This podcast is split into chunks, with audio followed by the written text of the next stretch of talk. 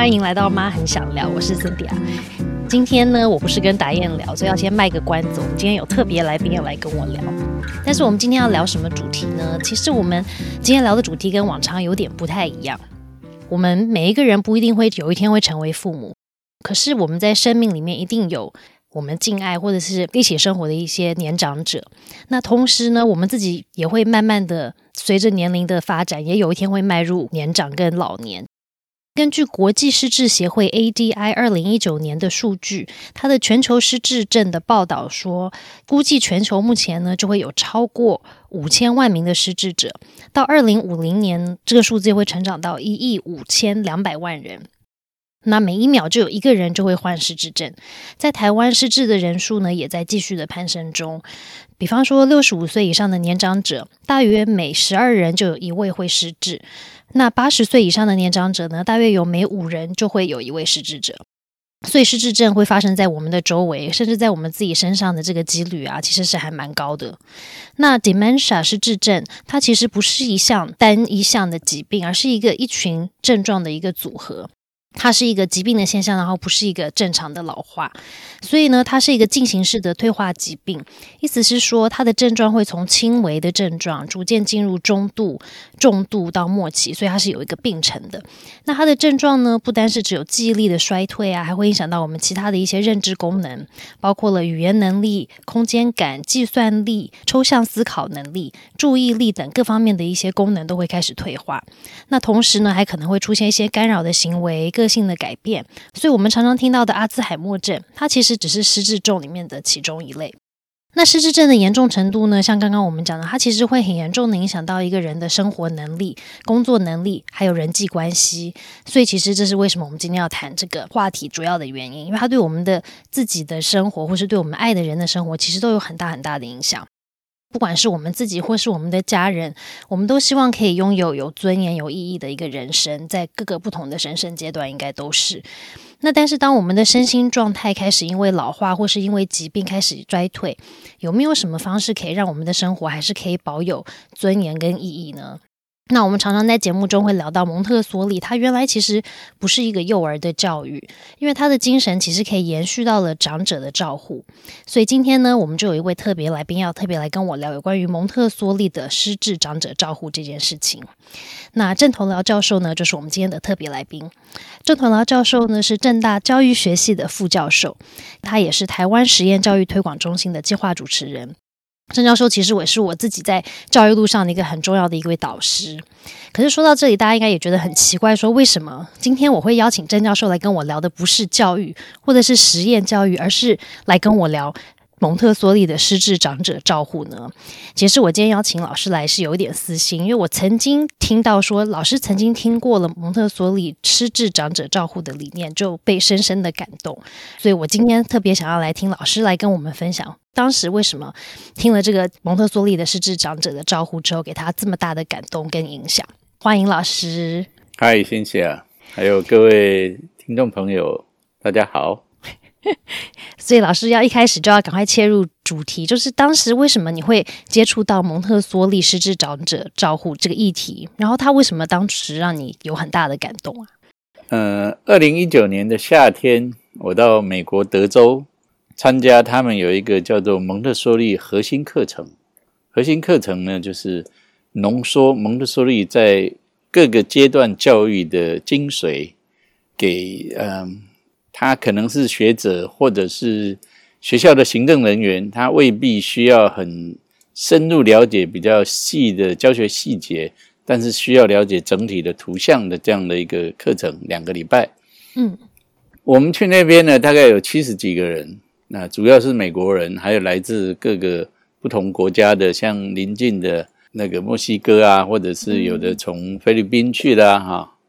因为七十几个人。那老师鼓励大家要座位要常常换。我第一天坐在前面一点，那第二天呢，我就把它坐到后面，坐到最后面。然后旁边有一个女士，她可能就觉得有点怪怪的哈，因为一开始我不是坐那边，然后坐在那边。后来我们打个招呼，等到隔天的下午，哎，突然那个核心课程的主持人叫他啊，说，哎，我们现在接下来要谈，呃，老人老人失智的照护啊，欢迎来自澳洲的那个专家 N Kelly，结果就是坐在我旁边的。你们太有缘了。哎，对，那天很感动，是因为从来没有想过说蒙特梭利的方式用在老人身上照顾，可以产生那么多动人的故事。他讲了上午跟下午大概六个小时的课，我们花比较多的时间是在谈从零到三、三到六，呃，然后六到十二、十二到十八这些阶段谈了之后，呃，突然出现一个在嗯传统蒙特梭利的教育里面比较少谈的领域，就是把蒙特梭利用在老人照护上面，嗯，所以大家都觉得蛮新奇的啊。那里现场大概不是只有我，所有人都觉得哇，蒙特梭利现在用在老人身上了，我们从来没想过。他讲了三个小时，中间又休息，然后再讲下午三个小时。呃，在这个过程里面呢，像新起来开始说的，还蛮感人的，掌声不断，也有很多的惊叹啊，也有人在在擦眼泪，说哦，原来我们可以用这样对待老人。那一开始他 Kelly 开始在讲的时候，就看一下现场，我们有七十来人嘛，哦，嗯嗯，他说在座这些人平均呢，将每七位终其一生将会变成失智者，很多，就是很数量很多哎。对，你你刚刚讲的台湾的数字，你说大概嗯年纪最大的那那个 level 是五个有一个嘛？对，八十岁以上。好，八十岁以上。嗯，那平均就是一生哈七个人，所以有时候我我跟学生开玩笑说，好，这里面有七个人，包括我在内。嗯，那我领这份好了哈。那那其他六个人，你们身边的人依然会有这样的几率。我们必须要学会，呃，怎么样用一个更老人为中心的方法，失智者为中心的方法去对待。那嗯，演讲完了之后，他回到座位，我就立即跟他讲说：“我们我我从台湾来的，很需要你来跟我们呃分享这个。”嗯，他他说很好，我愿意啊。他说澳洲离台湾也没有很远，我我愿意去。他以前从来没到过台湾，呃，我就跟他要了名片，然后回来，我们隔年就开始，其实那一年就开始跟他联络。他他他说他很愿意。不过他行程非常的忙，啊，非常的紧，那所以我们就排排时间。本来他比较想就是嗯实体上课，但是从去年到今年都一直有困难嘛，所以所以我们就用去年已经有一次嗯用线上上课，所以上次的课程反应还不错，是嗯嗯，现在其实不是只有教育领域的人啊，我们本来接触比较多教育领域。但是因为老人照护，呃，又跨到医疗的照护啊，生理的照护啊，更多。像国内有一些学医的，呃，特别是护理界的朋友们，他们也都也对这个很有兴趣。所以这个课程在近期就要再来台湾发生喽。所以是以线上的方式呈现嘛？因为对对对，我们接下来就是十一月六号，连续三个礼拜，三个周末。呃，每天在三三个小时这样的方式，嗯嗯，这三六十八十十八个小时，当然加上翻译啊，我们有即席翻译，因为呃，澳洲的腔还有有一些朋友可能不太呃习惯听英文，所以我们有翻译。十月十五号之前报名，听说有早鸟优惠哦，是不是？对对对，十月十五号优惠的价格，对，这这个很难得，因为。你就要想一下，七个人一个人，呃，那代表我们的亲戚里面，譬如说，光我们的祖父祖母辈，嗯啊，嗯，这个，然后父母亲的两边，祖父祖母辈就八个人了，嗯，那所以每一个人遇到的机会其实都蛮高的。我我强烈建议大家去听一下这个，以一个新的角度，失智者为核心的这样的一种做法。去去了解一下，他不一定是要把人把老人家送到送到安养中心，因为其实绝大部分的家庭呢，未必有能力或是愿意把老人家送出去。但是在家里怎么怎么样跟老人相处，我觉得这个很重要，可以学得一些一些蛮实用的技术，以及呃更重要其实是观念。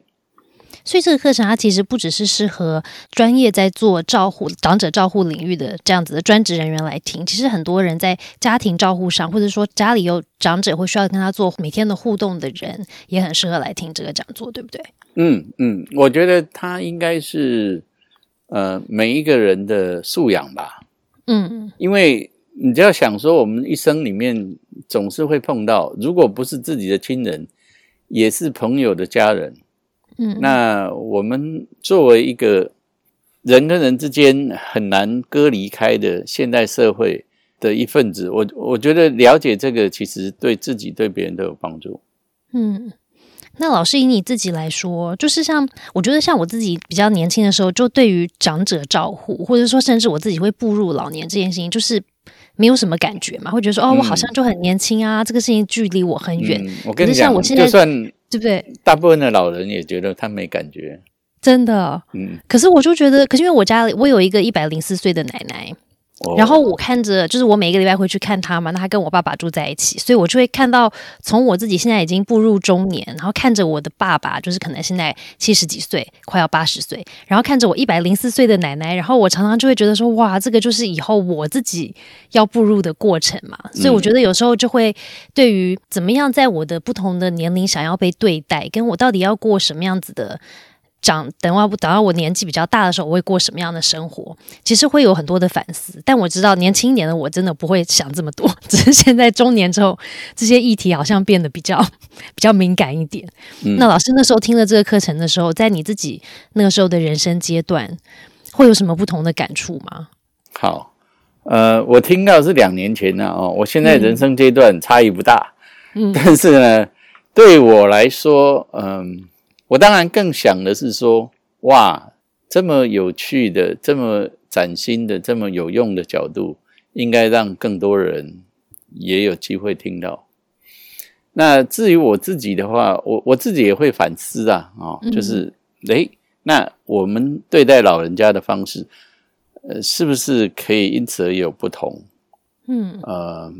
当然，我我在学习到这个之前，二零一九年之前，我的父母也也都过世两三年了。嗯，所以不过他们生前也没有失智的现象了啊。他们呃将近九十岁的时候过世，也没有失智的现象。我只是比较幸运，可是我看到有一些朋友，他们的家人呃是有这个现象。嗯嗯，那我会建议他们一些比较具体的做法。嗯，譬如说。失智患者，他就是不知道，他就是忘记，就不要再问他，一直问啊，问了之后让他更加挫折，而是你要告诉他，然后可能有一些选择让他选，这样呢，他就会相对来说，呃，觉得自己比较有尊严，不会什么都不会，甚至于连亲人的名字都讲不出来，对他们来说也是很痛苦的。嗯，那我们常看到有一些呃。子女啊，见到失智的父母，就就想要考父母，说我叫什么名字？嗯，然后父母是谁？哎，对我是谁？如果他讲不出来，或是犹豫，那子女就一副很痛苦的样子，说：“你你你竟然连我也忘了啊！”可是他的那个老人家也痛苦啊。蒙特梭利的方式，他建议你说：“那不要在那边问，你告诉他，简单的方式就是你要去找。”那样失智父母对话的时候，你自己挂一个牌子，上面写说我的名字叫做什么，我是你的二女儿。比如说这样，他一看就知道啊，你根本不需要去考他那个，你可以去让他一看到你就很开心，说啊，你是我的二女儿，叫什么名字？这样不是很好吗？类似这样，那我觉得在日常生活里面，我自己也因此也开始在思考一些方式啊，去。协助可能的朋友，这样。而且我觉得上一次我听了 Ann Kelly 的分享之后，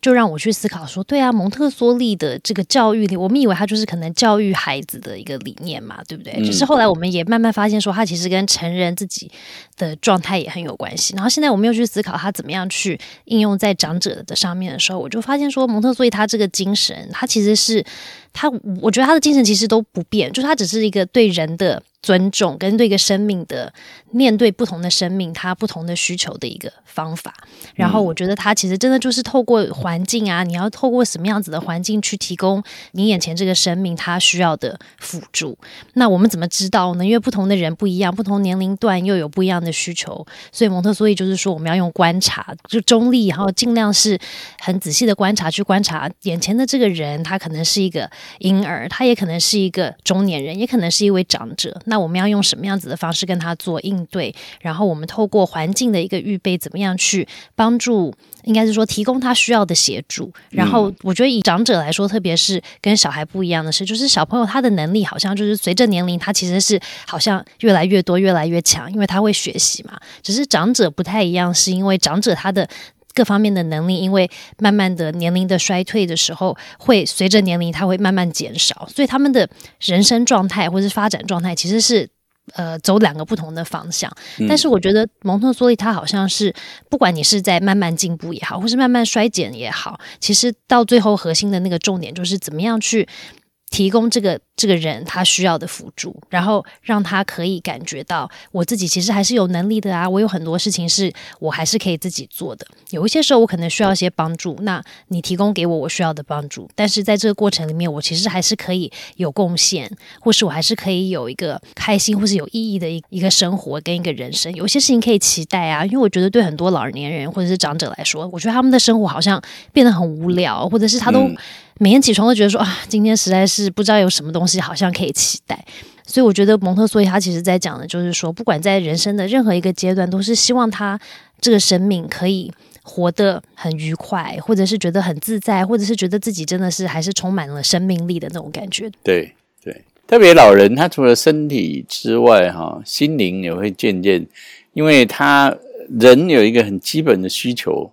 就是跟这个世界连接。嗯，当他觉得我没有办法跟这世界连接的时候，他会进入一种心灵闭锁。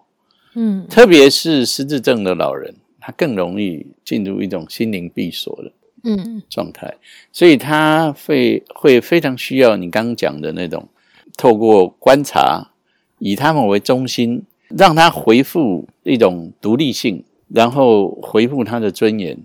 那这个时候，其实就算是相当像以 N.K. 里介绍的那些例子哦，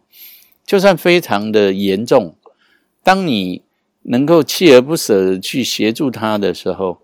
哎，他们还是可以可以有所改变的。嗯嗯呃，甚至于有的 case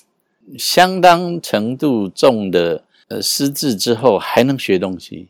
对，这个也是大脑很神奇的地方，对不对？因为我们的大脑发展是会持续发展，就是就算我们失智了，或者是说我们迈向可能生命结束的之前的阶段，好像我们的大脑都会一直不断不断的去重新去重组跟成长，所以它不会因为老年然后它就一直衰减，一直衰减。其实我们的大脑是非常的这个叫什么 plastic，就是它是会变动的，对不对？嗯嗯，对。所以我们要相信，要要相信，这是确实。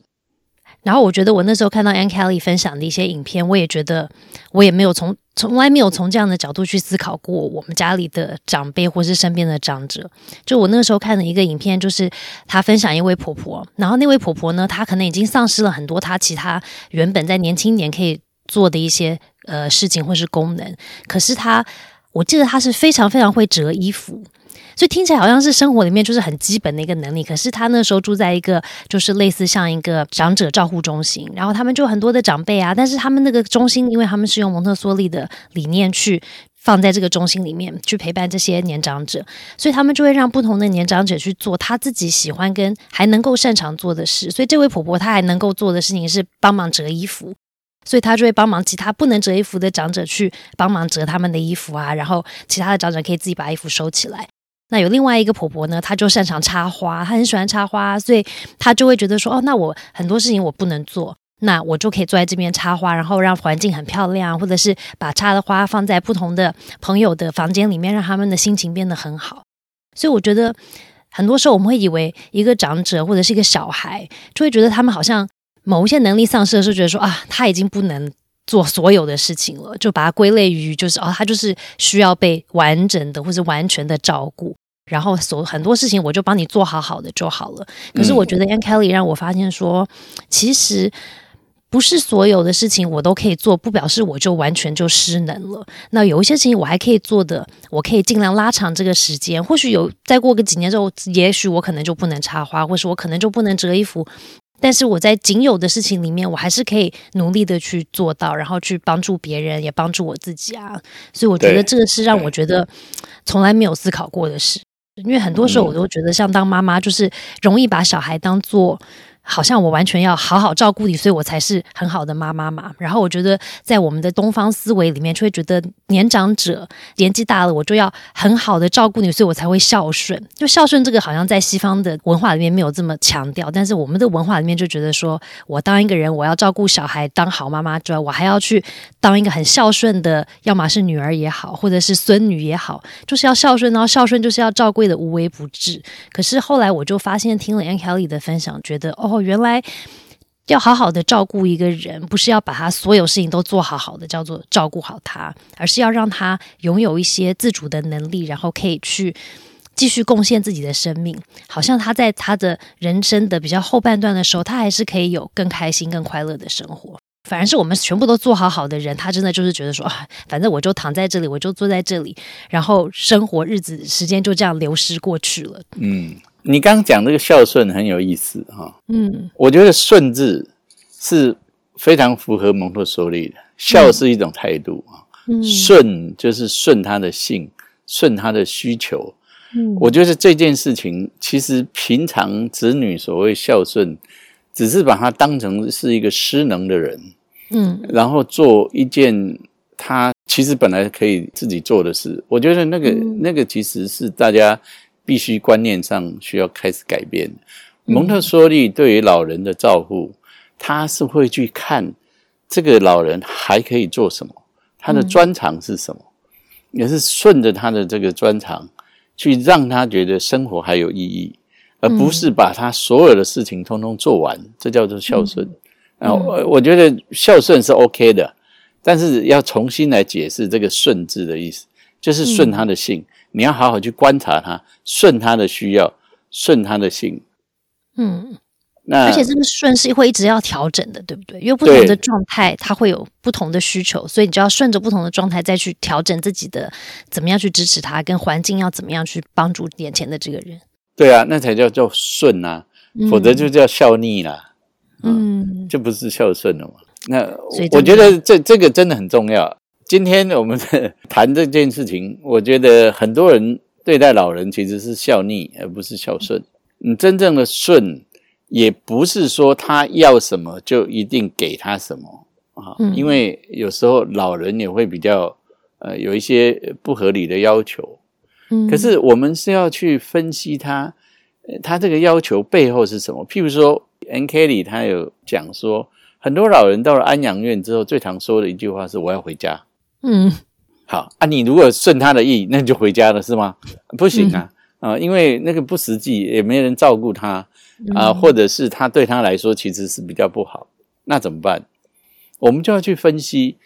一个老人到了一个新的地方，像一个安养中心，他为什么要回家？嗯，回家这个代表的是什么啊？譬如说，家通常代表的一种安全、舒适、方便。所以你要在这个老人安养中心里面，或者说你在这个环境底下，他新来的有的子女刚把父母接过来，父母说我要回家，那这个时候孝顺的意思也不是直直接让他回家啊，嗯，而是去分析他到底需要什么，才会有那种归属感、安全、觉得方便啊，把这些因素解决之后。N K 里说，在他们照顾老人里面有很多就不会再提回家的事情，或者他们会提说：“哦，我要妈妈。”那你你也不可能再去把他那个妈妈是 年长已经跑去哪里的妈妈再挖回来嘛，对不对？嗯所以这时候就要去了解说，他所谓妈妈的意思是什么？他要那种安抚、啊，那种安全的、那种完全包容的照顾。所以你在环境里面是提供这样的东西啊。那我我觉得这个是一个呃 n Kelly 告诉我们，当照顾者你能够放下你的成见，那好好看、好好听。当前这个被告照顾者、失智者，特别是失智者，他们语言背后的真正的意思是，嗯我觉得这个非常重要，去分析他的需求，然后在环境上面改变。所以他、他介绍的一些例子，像有一些老人一来就是要回家或者喊妈妈的那种，你实际上不可能满足他们这种需求。可是当你观察之后，想哦，原来他要的是。在妈妈当年在做的那种行业，比如说按摩啊、嗯啊，他他其实透过那种特别的安排，他给也可以变成是得到照顾，然后也可以照顾别人的一个这种安养院里面的按摩师啊。他当然不是那么职业的，嗯或者是一个吵着要回家的人，当这个照顾者了解到他以前的生活，其实。就是长期在做小店那种杂货店的的负责人的时候，哎、嗯他们就帮他开了一个在安养中心一个嗯一个一个小杂货店啊，小杂货店呢每个礼拜就是也只是开几个半天，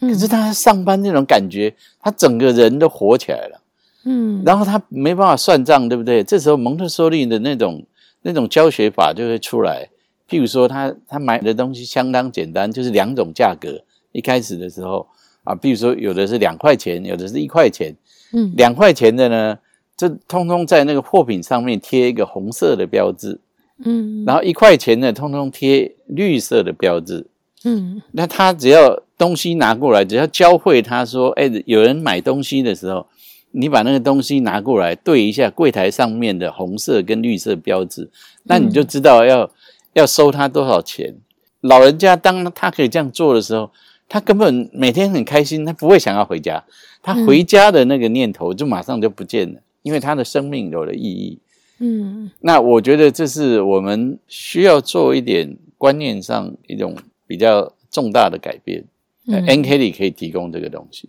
嗯，所以听完之后，我就觉得我又需要再去听一下 后续的 Ann Kelly 的分享。嗯因为是真的，真的觉得，就其实真的是很像我们对待小孩一样啊。很多时候，我觉得当家长都会觉得说，照顾小孩最方便的方法就是我都帮你做好，因为我又不用念你，我也不用看你有没有做，然后我只是知道说你吃该吃了，睡该睡了，鞋子也穿了，衣服也穿了，澡也洗了，这样就好了，就是一种身体的照顾。可是很多时候我们也是用这样方法去对待老人家，可是其实要好好的陪伴一个生命，跟一个你爱的人互动，它其实是更多的一种关系，一种感情的连结。所以我觉得蒙特梭利刚刚老师分享的这些例子，它其实就是怎么样我们用比较同理跟。有连接的方式去跟一个人去做互动，不是只是把他的外面的，就是好像身体都照顾的好好的，有没有澡洗干净、衣服穿好、有饭吃就好了，而是嗯他的内心好像有一块是需要被满足的那种，好像有人生有意义的感觉啦，有人关注我，跟真的很贴心的知道我的需求是什么，然后会愿意来来帮忙我啦。我觉得那种关心的感觉其实是比外在的，当然外在的这个照顾也很重要，我们不能就让他。对吧？外在都没有被照顾好，但是相对于外在，内在的那个照顾，很多时候是我觉得，不管是对于小孩来说，或是对于长者来说，有时候我们都会忘记去思考的点。所以我觉得，可能 Ann Kelly 的讲座可以让我们去反思一下，有关于用什么样的方式，我们可以让跟我们一起生活在一起的人，他的心灵可以有更好的被照顾到跟聆听到。对，因为这一点呢，指向人类一个不管哪一个阶段的年龄都非常需要的基本需求，就是连接。嗯我们跟这个世界连接，我们跟旁边的人连接。当老人只是在呃食衣住行上面被很基本的满足之后，其实他的连接未必就被满足了。嗯有时候反而说，你连接的，你满足了他的这种存在连接的需求，那生活上面的一些呃，就是比较简单一点，他还依然是可以很快乐的。嗯，真的，人生不用很复杂，但是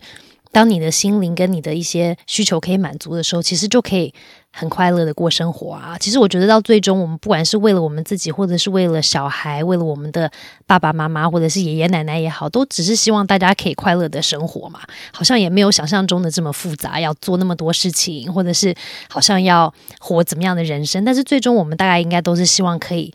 开心的过生活，过有意义的生活，然后让自己每天都可以觉得充满了一些生命力跟一些能量，可以去开始每一天吧。我觉得这样子应该每一个人都可以从出生到生命结束的时候都可以有很不一样的人生。所以今天就很感谢郑老师来跟我们聊，虽然不是实验教育，但是其实跟教育真的非常息息相关的议题，就是。